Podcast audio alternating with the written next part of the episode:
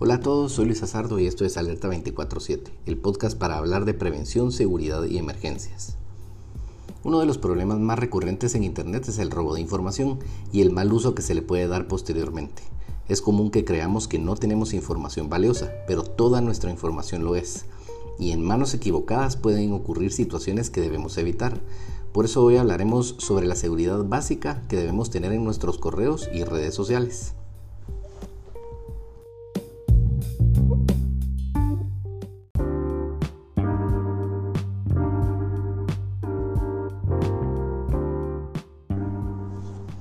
Como usuarios de las distintas plataformas de redes sociales tenemos un campo de acción limitado, pero determinante.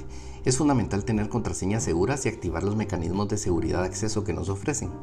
En varias ocasiones durante los últimos años me ha tocado asistir a personas públicas, periodistas y organizaciones que han perdido el acceso a sus cuentas en redes sociales o se las han robado. A veces los procesos de recuperación son rápidos, pero no siempre es así. Y en ocasiones ya no se recupera ese acceso. Para evitar esta situación es indispensable asegurar cómo ingresamos a esas cuentas de correo y eventualmente, como todos esos servicios que utilizamos están vinculados a un correo, lo que normalmente sugiero es que creamos, o sea, que creemos un correo que nadie conozca, que sea exclusivamente para administrar el resto de cuentas. Entonces, si nadie conoce ese correo, va a ser bien difícil que alguien se logre robar ese acceso. Ahora, ¿cómo lo aseguramos? Primero, activar la verificación de dos pasos, el Two-Factor Authentication. Hace un tiempo escribí en detalle cómo activarlo y cómo asegurar esas cuentas. Eso lo pueden encontrar en el sitio de Alerta 24/7. Además, agregar un teléfono celular que sea de línea postpago. Si, si se utiliza un tarjetero y uno pierde el número, pierde el acceso a todo. Y uno obviamente pone en riesgo la información que uno tiene. Y si, como es mi caso, uno es periodista, pues obviamente la información de las fuentes. Y eso es peligrosísimo. Además, activar notificaciones que le avisen a uno cuando hay algún tipo de acceso a la cuenta. Esas notificaciones suelen ser a otras cuentas de correo y en algunos casos eh, se puede activar también hacia el celular. Además, también tenemos la opción de utilizar aplicaciones como la de Google Authenticator que provee códigos de corta vida que validan el ingreso como segundo paso antes de entrar a nuestras cuentas. Ahora, aquí hay, una situación importante y es establecer las capacidades que tenemos frente a las vulnerabilidades que tenemos en todo este escenario. Nosotros somos quienes confeccionamos nuestras redes, o sea, decidimos qué compartir y desarrollamos hábitos dentro de las plataformas. Las plataformas conocen nuestro perfil psicográfico, nosotros no. Y aquí radica el mayor problema para nosotros.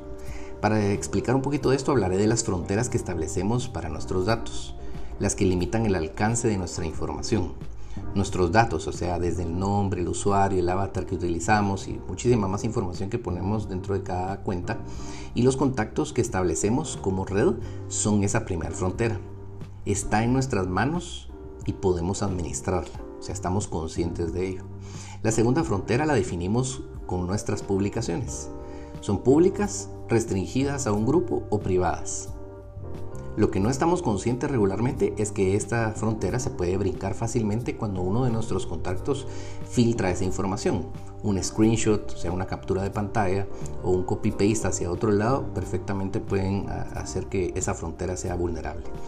Y luego una tercera frontera de la que no estamos conscientes es el uso de nuestro perfil psicográfico, que incluye el comportamiento de nuestros contactos y cómo interactuamos con ellos eh, y esto es lo que utilizan las plataformas para analizar nuestros comportamientos y ofrecernos información ajustada, según ellos, a nuestras necesidades.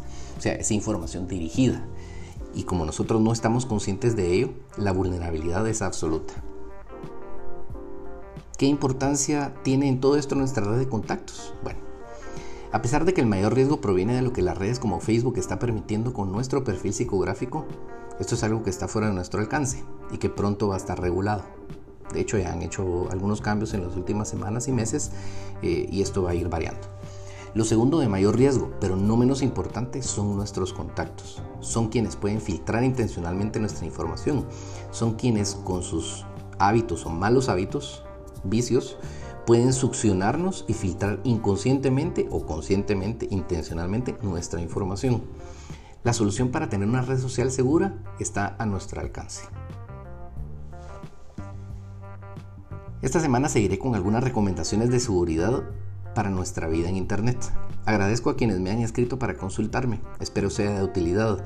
Recuerden que si tienen dudas o quieren que aborde algún tema en particular pueden escribirme un correo a info.alerta247.com. Muchas gracias por escucharme, hasta la próxima.